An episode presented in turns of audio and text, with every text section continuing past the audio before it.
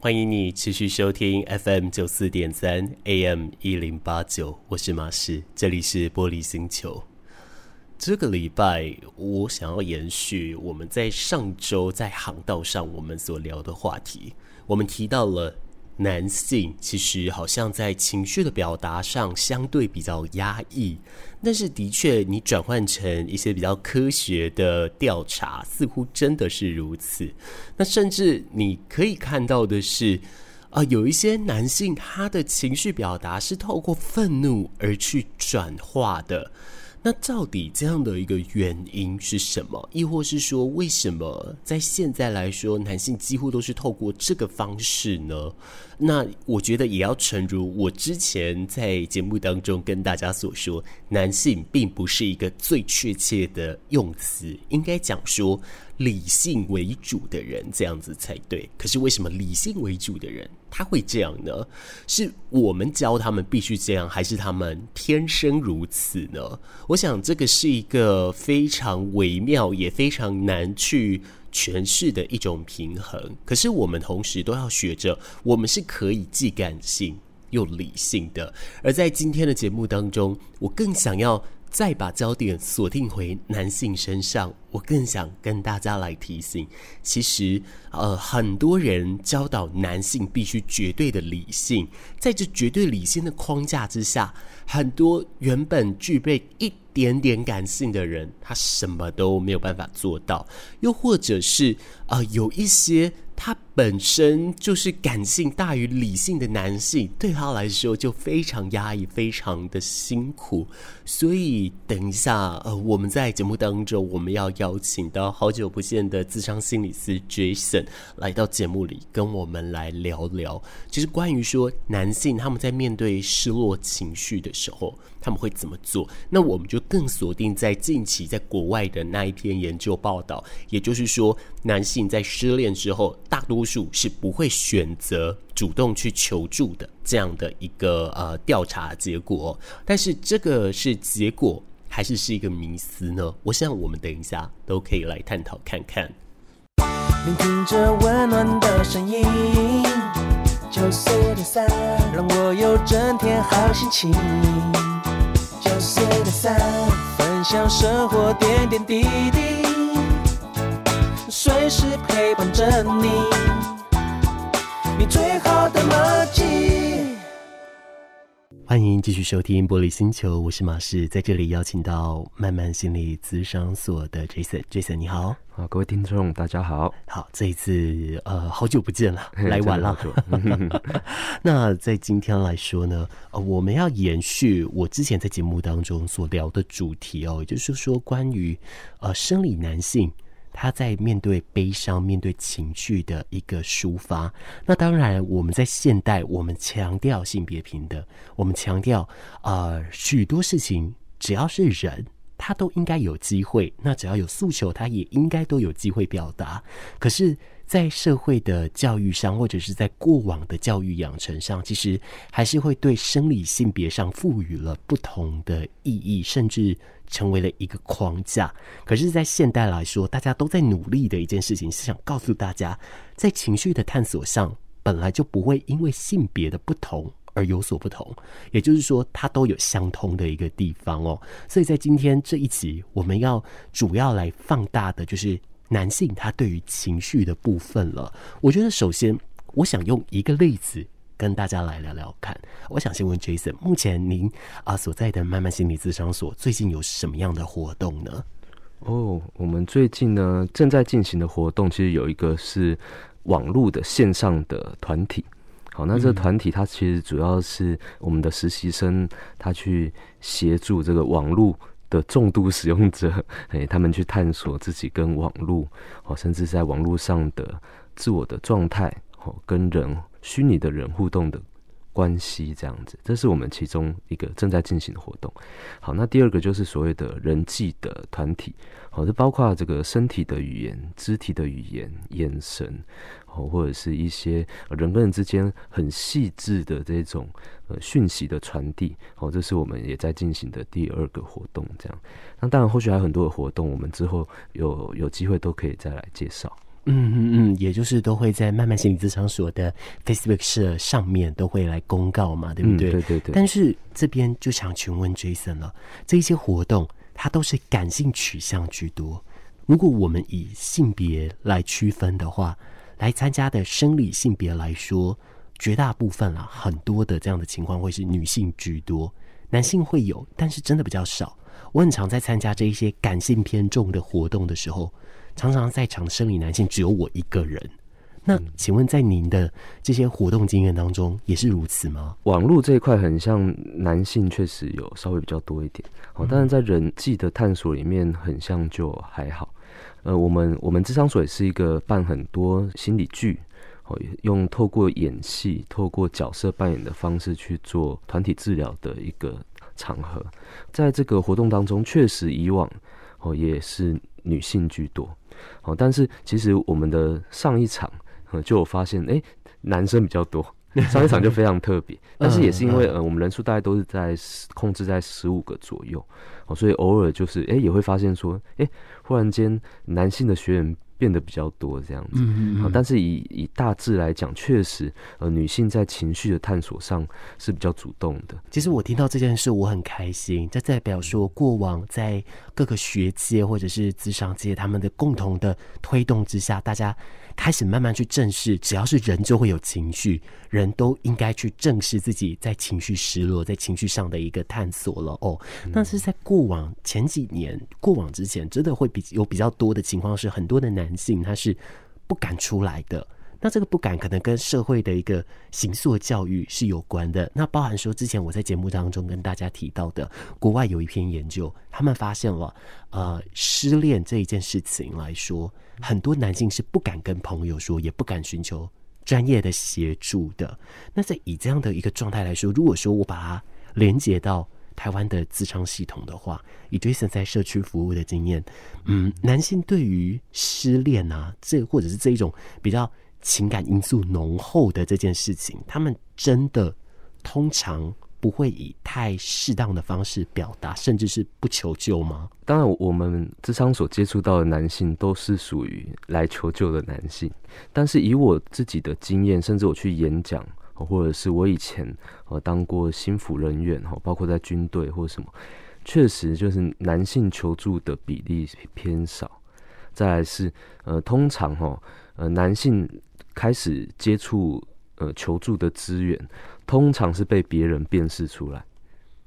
嗯、啊，这被别人辨出来就很有趣了。他可能就是因为一些所谓的比较不适当的方式在处理哦，所应应到的呃比较重大的事情。哦，所带来的情绪。好，我简单举一个例子。好像现在其实，在军中，呃，或者是在其实一般的媒体，对于酒驾其实都是非常严严格的、严厉的。是对。但是在过往了好几年，可能十年前，哦哦，甚至我在当兵的那时候，其实那时候的酒驾，呃，才刚开始重视这件事情。嗯哼。对。但是我那时候也同样的遇到，就是哎。欸我辨识出了某个弟兄，我觉得他应该晚上有喝酒。那因为他他是那一种，呃，晚上可以出去，就是外散宿的那种弟兄，然后他白天可以再来上班。但是你会觉得，嗯，他就感觉没有精神，或感觉精神涣散。然后我近一点跟他讲话，那时候还不用戴口罩了哈。我今天跟他讲话，我我是有感觉到，哎、很像有一点点酒味，或一点点不寻常的味道这样。那其实我关心他一下，我就发现哦，原来他他失恋了，对，然后他晚上有借酒浇愁，但是因为那时候军中其实才刚开始有注重到酒精残值的问题。什么叫酒精残值嘞？就是说你晚上喝酒喝到白天，然后再再骑车或开车来的时候，其实你要是真的发生事故，你的血液里面可能还验得到酒精啊，这取决于你晚上到底喝多少这样子。好，所以这时候不适当的 度过失恋的方法，其中很大部分是大概就是喝酒，借酒浇愁嘛。那古语说借酒浇愁，然后或者是呃，像男性可能很容易用不断的抽烟。哦啊，其实不断的抽烟，那个吞吐烟吞吐的过程，其实就是一种情绪的调试，就像叹气一样，你长长的叹一口气，有时候你心里面的郁闷很像稍微减缓一点。哦，或者说我们所谓的呼吸的舒压方法，其实都是在用一样的道理。哦，所以就比较意外说，诶，其实男性在他很习惯的方式去怎么样去做一个情绪的调试，嗯，大吃大喝，喝酒，嗯，抽烟，嗯，骑车的时候骑更快一点，过弯的时候压得更低。哦，所以其实这些都是一个比较不适当的方式。一一来，它会影响到呃正常的生活作息，甚至白天工作的状况。好，二来它可能是一个比较高风险的。好，例如你酒精成瘾，哦，甚至是你吸烟喝酒，那接下来你可能就会进入到哦类似物质滥用、哦毒品，哦或者是你可能会接触到呃可能更更更不好的状态。好，例如呃你影响到了白天的工作。然后被上司责备，或者是方案案子工作没有处理好，以至于你累积了更多的挫折。诶，有的人无形当中就用不适当的方式，让你的生活每况愈下，那到最后就会形成呃悲惨的人生，或者是可能你就会你的生活就会被影响的非常大，这样子。嗯嗯嗯，我觉得啊，刚刚听下来，我好像可以先用一个小小的。一个主观的结论去发现，哎，我们刚刚在说到生理男性，他很多他会用吞云吐雾或者物质滥用，亦或是说追求速度、追求刺激、追求危险的方式去表达他的宣泄，去释放他的压力。那呃，如果说是以比较感性的人的话，那有很多人他会是选择跟朋友说。选择哭泣等等，那多数会这样子来做。在社会的大框架底下，我们似乎对于生理女性这么做有比较多一点点的宽容。那我就发现了，生理女性她在表达悲伤情绪的时候，或是负面取向情绪的时候，她是以直接表达出来。但是男性他好像是有一个生理的这种呃情绪转化。似乎有一个愤怒，一个压抑，像压力锅那样子，不断的累积下来，最后转变成一种极端的行为来去影响到，似乎就也就代表着这社会上好像给生理男性有非常大量的一个压抑文化哦，嗯，那就真的是需要来正视一下了，因为呃，像您给我的资料里面，你看到了生理男性的前三名的一个压力，包含了工作。经济问题跟家庭互动，嗯，其实坦白来说，好像只要是人都是不外脱这三个哦。是，对对对。所以，其实，在研究调查显示的男性压力前三名，其实应该是，嗯、呃，也没有那么明显的性别的区隔，只是说我们可以注意到的是，哎、欸，这三个东西为什么影响男性非常非常的大？好，有一个部分其实就是我们要回归到这个社会对于呃一个男性。的期待，当然我们也可以去思考，哎、欸，对于女性的期待是什么？对，像我们这边的社会，可能对于男性的期待就是什么，功成名就、结婚生子、嗯、是买房买车，对，甚至是呃，你你可以给给你的家庭、你的另一半，或或者你的孩子很好的。呃的，不管是物质或身心的的一个条件，是一边听着听着，我都觉得我的压力跌到快跟玉山一样了。对对对，马是感受到压力，也会是许多男性感受到的压力。那这些压力有一些是理性的哦，例如他的爸爸妈妈、亲朋好友哦，他的呃女朋友哦，跟他说哦，我们应该要更努力了，等等等，这个叫理性的压力。嗯，可是有一种是感性的，那这种感性压力，它可能是一种。呃，默默的，哦，像你可能你不知道为什么，但是你对于呃钱存款不够，你就非常非常有压力，然后非常的觉得无法忍受，嗯，然后你甚至你在 IG 看到别人的生活过得很很美很好，哦，七八月一直去海边度假，哦，一直去怎么样？诶，无形当中你可能就开始累积了非常多的压力，那这个压力有的是自己给自己的。但有的是这个社会教会你，你需要给自己这个压力。好，那后面这个其实就是所谓的呃社会的一种，不管是文化传统的期待，哦，对一个男性。当然我们今天重点在男性啊，女性一样有非常非常多嘛。哈，诶，这个社会到底给了你什么期待，让你有对自己有压力？然后你处理这个压力的方式又怎么受到呃，你感受到的社会的期待，哦，例如男性，我们很少鼓励男性哭泣，哦，甚至，诶，你哭，你还你还要选场合，嗯、你可啊，你可能是偷偷哭，啊，有的男生他可能愿意跟他的朋友讲他失恋的事情，然后可能可能可能委屈掉几滴眼泪，但是其实掉眼泪可能还是一个呃比较不常见的，可能更多的是觉得。很生气，或觉得的呃，例如被戴绿帽，非常难，非常愤怒，嗯，好，觉得那个自己女朋友被抢走哦之类的，他反而是一个转化过的情绪，好，所以在这个社会的呃主流的论述下，其实我们很容易被一个转化的一个感受所淹没。很难去触碰到一个人呃很深层的真实的情绪，这也是心理智商存在的一个很重要的价值。男性在一些生活中的处理情绪、处理失恋的状况，可能不是那么的深层的状态下去处理，但是在心理智商的场合，就比较有机会，对于深层的自我去做一个很真实、真诚的探索跟揭露。嗯嗯嗯，呃，当然，我们在节目当中，我们不断的去讲所谓的生理男性跟生理女性哦，主要就是为了方便让大家去正视有非常多的社会框架框列，但是也如同之前我在节目跟大家所说的，其实男性与女性都不是一个最适当的形容词，在现在来说，其实我们更可以把它。变成是理性与感性，甚至有更多的一个更多元的分类。只是说在这里是希望大家结合了，再注意到我们先天所带来的一些差别，所要来注意的。那我觉得乘着刚刚我这样所说的，搭配我个人自身的例子，我们就以刚刚的哭泣来说，刚刚的哭泣，呃，Jason 说，嗯、呃，很多男性他。会选择场合哭泣，那哭泣又不是一个太常见的方式。那我想，其实蛮多听众，甚至像 Jason 在跟我这么长时间的接触以来，都会知道我其实是一个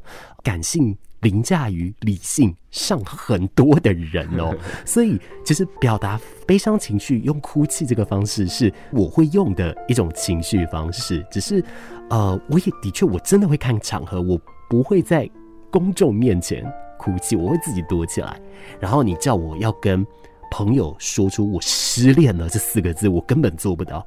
我一个这么多感性元素在我身上，我依然不敢做这件事，因为我害怕被笑，因为我害怕被羞辱或看不起，所以我就不敢做这件事。但是其实我们深层都知道，我们做这件事不会怎样。尤其在现在，我们做了这么多的性别的宣导之后。呃，男性也同样拥有表达你的情绪的这个权利。你在做这件事的时候，你会得到更多的帮助跟更多的一种协助。可是我依然是不敢。那似乎这个或许就跟我们今天的主题上有那么适切的一个调和了哦。那我觉得，呃，从这边也要跟大家去提醒哦，其实还是要适度的，而且去做正确的一个转化。在您给我的一个论文文献资料里面也有提到说，以舒压方式又分类哦，像呃，比方说是转化成去做规律运动。参与人际社团或者艺文，亦或是呃很多人可能会很喜欢的体育直播赛事这样子，哎、欸，似乎他就是对于低落情绪，哎、欸，似乎都会比较显著。那另一方面就相反了。另一方面相反的状况，其实就是我们真的都都都是蛮典型有有看过的。然后，例如有的有的朋友他会呃想要找你吃饭聊聊，问你说，哎、欸，想不想跟他去喝酒？或者是你会发现说，哎，有时候我们会想要忽略某一些情绪，负面的情绪，好像睡觉、逃避，你完全不去处理相关的事情，好，那这当然有有时候它都会让你暂时好过一点，但是其实以长久来讲，啊，假如这个影响你的，例如失恋的这件事情没有一个好的处理，它其实就有一点像你心中的一个疙瘩。哦，那这个疙瘩在哪里？有时候你再提起或再想起，或触景伤情的时候，其实你仍然会呃有有负面的，或者是有一些呃你不想要的情绪去浮现。对，所以其实嗯、应该不用讲男性或女性，应该是说我们人我们可能都会有一些我们我们过去的经验，哦，所引导我们去处理相关的事情的一个方法。好，那要是你的过去经验里面没有太多的情绪探索，或者是针对呃呃让你感受到很不舒服的事情，有一个好的解决的方式。好，那其实你就会习惯不断的用一些比较没有效。或者是比较没有从根本去处理，包括自我的议题或人际的议题去处理这样子。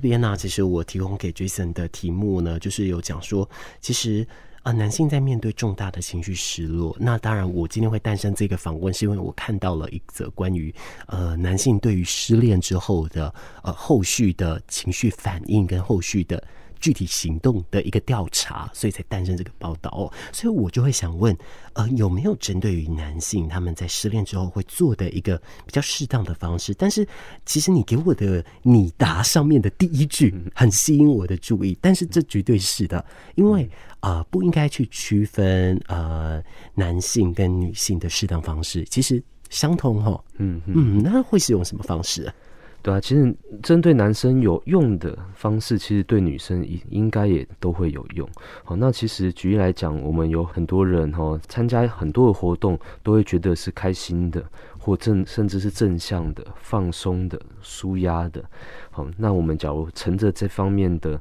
的一个思维去探讨的话，其实像是旅游，好，那这个旅游可能可能是跟朋友的旅游。但是也有的人他会选择怎么样呢？他在失恋之后去一个人的旅行，嗯嗯，对，就是他静下心陪伴他自己，然后可能想哭的时候就可以哭，甚至不想讲话的时候就不讲话，好，但是想要讲话的时候，他可能他也可以呃试着跟旅途中。呃，认识的人可能喝杯咖啡，所接触到的商家聊聊天这样子。那男性呢？当然以过去到现在来讲，可能在从事运动方面比例还是稍微比较多一点点。哦，所以其实呃，男性可能有更多是可以选择呃，透过运动来舒压。包括现在健身房也很多人参加。其实去健身，我相信是非常非常多男性哦，包括跑步、打球哦、健重训哦、游泳这方面，其实都。是很多男性他会选择的一个舒压方式，但女性去健身房的比例应该现在也是不断的上升。我我也是常常在健身房里面看到非常非常多的女生这样子。好，那当然还有很多，只要是让你觉得呃可以感受到正面能量的，好像听演唱会啊，还、啊、有的人是他觉得诶、去书店看本书。像我有过我的男性个案，他就是说他遇到什么问题就去书店找相关的书籍来看这样子。哦，他他也觉得说，呃，他的同事、他的朋友，很像也没有他对于这种内在的探索更认真。他觉得跟他们聊天很像也没有帮助，所以他选择自助。好，那这样子自助的状况下，我就觉得诶、很好啊。他从很多的书籍里面初步的去了解了很多呃呃内在的议题。好，那他有机会，他也选择了咨商，哦，去做更深度的自我探索。好，那像唱歌，它其实也是一个很多人选择的方式嘛。哈，有时候朋友约了唱歌，你就知道，嗯，他最他心情又不好了。有时候就常常是这样子。好，那当然看电影，然后一直进入到人跟人之间的互动连接的活动。好像最近那个，你就会看到，哎、很像很多人去露营，哦，去登山。那这种就是其实就是进入到你愿意。留一段时间给自己跟你熟悉的人去交流，啊，这交流它可能是一个循序渐进的，可能刚开始聊一些，呃，我们哦，我们生活，可能工作，可能家庭，可能感情，好，那聊到越越深，其实就会聊到，哎、欸，哎、以你对我的了解，你觉得我这段感情怎么样？好，那其实这个常常就会开始去深入到一个人在呃失恋后的疗愈，好，所以其实这方面，哦，包括呃更深入的可能，还有回到。自己的家庭里面，哦，寻求家人的支持，哦，还有亲近大自然，哦，这是可能是属于比较灵性的连结。哦，有一些人他会觉得说，嗯，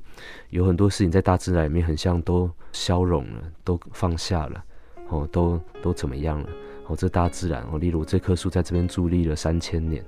然后觉得自己好渺小哦，然后就觉得自己的问题也变小了，哦，或者是跟动物连接，好，为什么现在？养养猫养狗养一些宠物的人，其实也是越来越多。其实其中一个部分就是，诶、它是我们生活中一个非常稳定的关系啊。这个稳定的关系其实就是具有非常大的疗愈性。好，好像可能我之前去参加那个流浪动物的那个协会的活动，那我就觉得说，哇，这些狗狗好可爱哦。然后，诶、他们有的流浪在外，然后有的是被救援，被车撞过，然后救援去的。他们身体有残缺，然后有时候看一看以后就觉得说，嗯，自己的心情很像没有那么差了。其实跟很多很多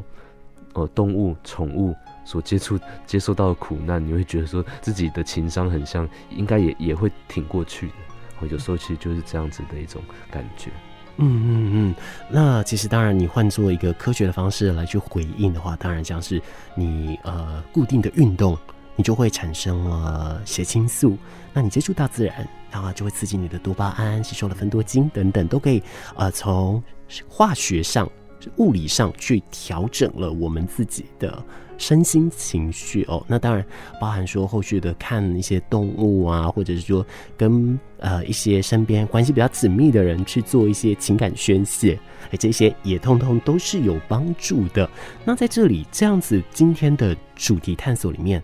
我还想要去理解一件事情，当然，我相信以我个人的立场来说，我认为没有不一样。也就是说，呃，在非异性恋取向的生理男性，他们所在面对失恋这件事情上，诶，会不会呃，也会在一个嗯不敢求助的情况下呢？嗯，呃，其实我相信。我相信不分性别、不分性倾向，其实，假如你的人际关系是比较低信任感，或者是你你跟人的连结呃比较低哦，或者呃你你的安全感比较缺乏的状况下，那确实呃在跟跟资源的连接上、跟人的接触上。都会倾向是一个比较低的程度这样子，可当然，呃，非异性恋的男性，我相信他是一个非常非常多元的光谱，哦哦，例如呃同志，哦例如跨性别，哦例如对自己性别不安，甚至还未未定向的，哦未确定的一个状态，哦甚至是有的是跨性别，但他还是喜欢原来的性别，哦是但是有的是跨性别以后，他就是喜欢异性。哦，例如男生变了女生，但是他还是喜欢女生，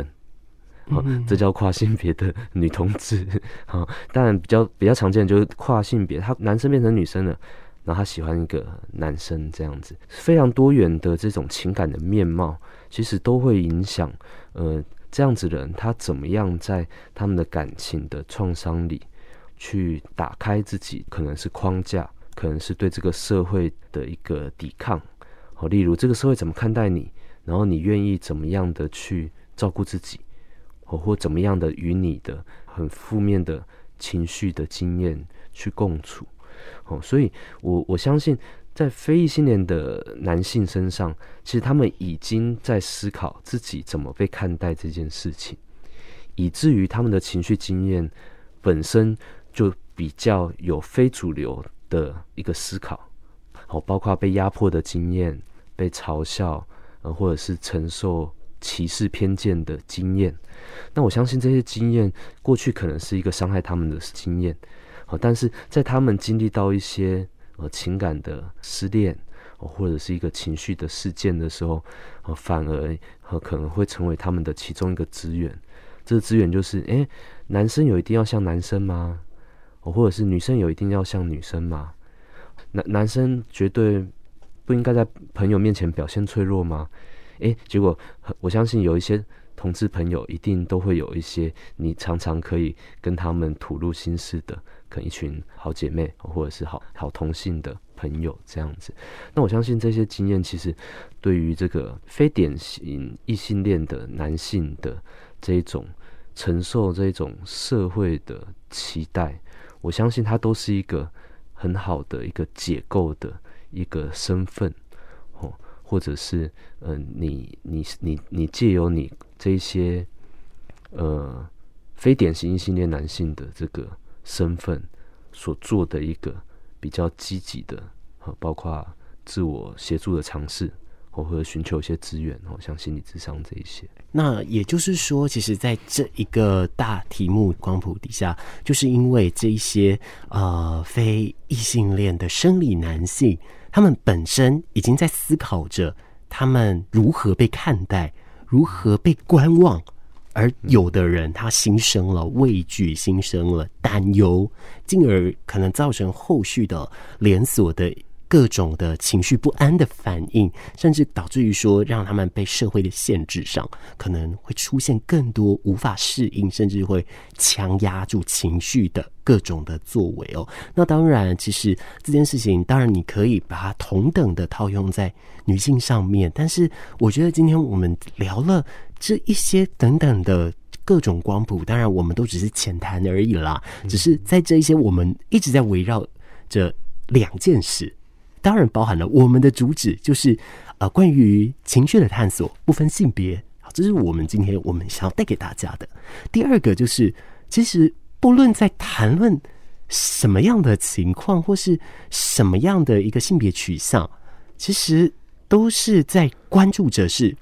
他如何担心自己被看，如何担心这件事情，所以导致于后续有了这样等等的一个。效果。那我觉得，如果说要解决这件事的话，当然，呃，每一个人都有他生理上的先天的差别，都有先天的不同。我们如何让我们自身可以营造出一个好的安全氛围，让这一些人不用再担心他们如何被看，也不用让男性或者是其他女性去担心说他一定要符合一个社会的该有的一个样子呢？那。可能就要从我们身边建立起友善的这个友谊圈了。嗯，以这个 Jason 你自己的专业的看法来说的话，你觉得嗯，要怎么样来去做到这一种事情呢？我觉得第一个是你可以先评估你生活中的圈圈，好，他他们的呃弹性是怎么样的？好，例如你的职场的文化，它的弹性是怎么样？好像军人的职场文化、警察的职场文化。可能跟设计公司的职场文化，好，或者是跟呃健身健健身房的职场文化，可能有一点点不一样。嘿，所以我觉得第一个就是，诶，你去感受一下你的每个生活圈圈哦。好，第一个可能是职场的，因为职场可能就是你辛苦赚钱，每天花至少八到十个小时的地方嘛，哈。好，再来是你的，例如家庭的，你的父母对于呃男性、女性哦的情绪哦，或者是他们的看法是怎么样？哦，他们的接受度、他们的涵容、包容的程度，哦，有没有随着我们现在性别平等越来越提升？哦，还是他们其实还是在一个比较传统的氛围里？哦，好，再来是你的朋友圈，哦，或你的伴侣。哦或者是你的呃原生家庭，包括你自主家庭，自主家庭就是你跟你老婆，呃或你老公哦、生了小孩，那你们哦、一家三口、一家四口，这叫自主家庭。你可以从每个圈圈哦、你去感受一下，哎，他们每一个有没有不同的弹性？那我们就从简单的开始。什么叫简单的开始呢？哦，例如你的朋友圈。你发现说，哎，你的朋友圈很像可以讲一堆有的没的乐色话，或者是诶，对于情绪哦，对于什么，他们很像都有有更大的包容度。那我觉得你可以从那边去练习哦，例如表达自己的脆弱，我会练习去分享，哎，你内心呃真正的感觉，而不是包装的感觉。什么叫包装的感觉呢？哦，例如男男生很容易被羞辱以后，他产生愤怒，可是他不容易产生。自卑、没有自信的这种情绪。好，这种就是一种包装过后的的一种感觉。哦，所以我们从简单的开始着手，然后从有弹性的开始着手，去训练自己的什么呢？呃，去训练去自己的情绪的智商、情绪的智能。所以哈，我们从以前到现在讲到烂掉的 EQ 了哈。第二个就是训练你跟一个呃你觉得有安全感的人，怎么样建立一个深度有品质的连接。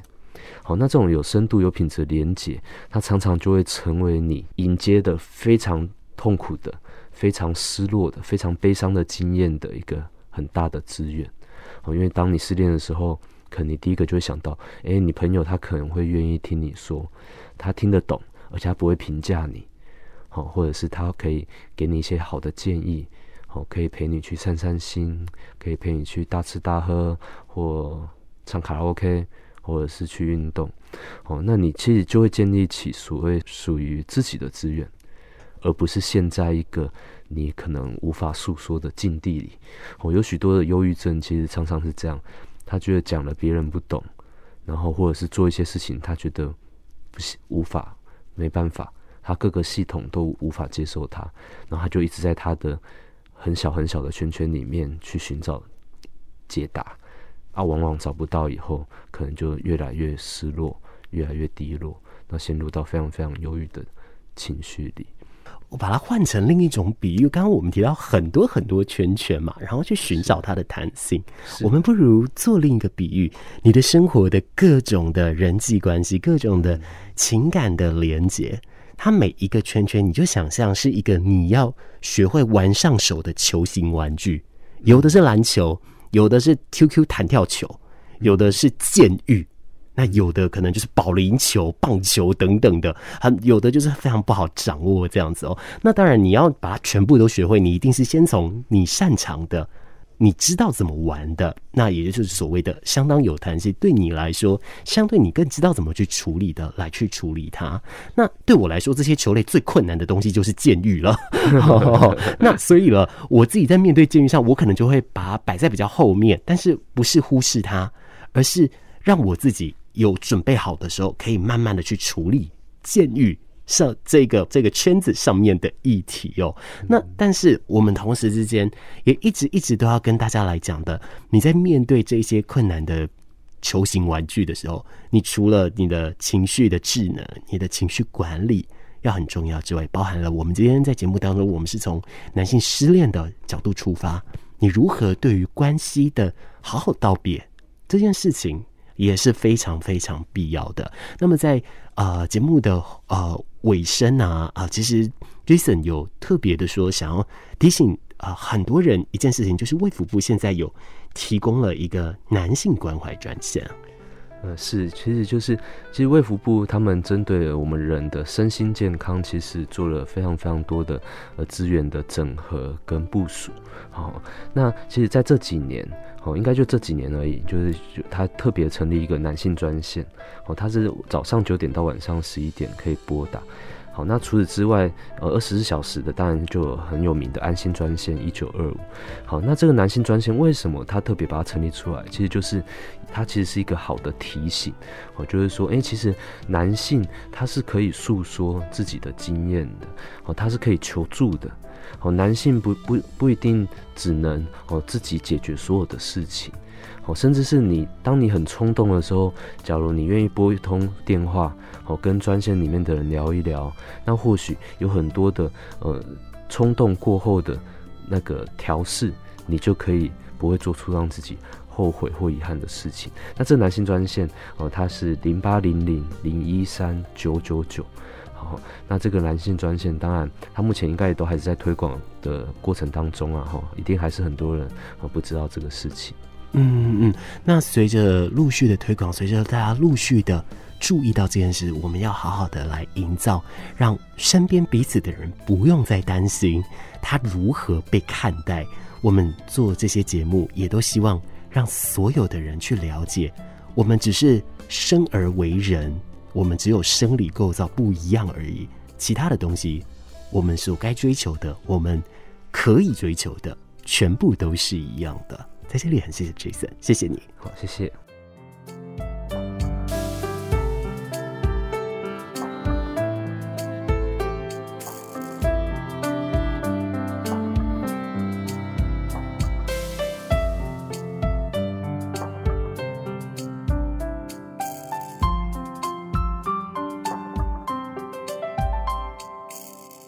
时间已经来到最后了，希望今天准备的内容你会喜欢。也不要忘了，不管对于任何的性别，我们都拥有权利去追求感性与理性交织的。也因为这样子，我们才会完整。玻璃星球已经到站，跟你说一声晚安，祝你好梦。我们下次空中再见，拜拜。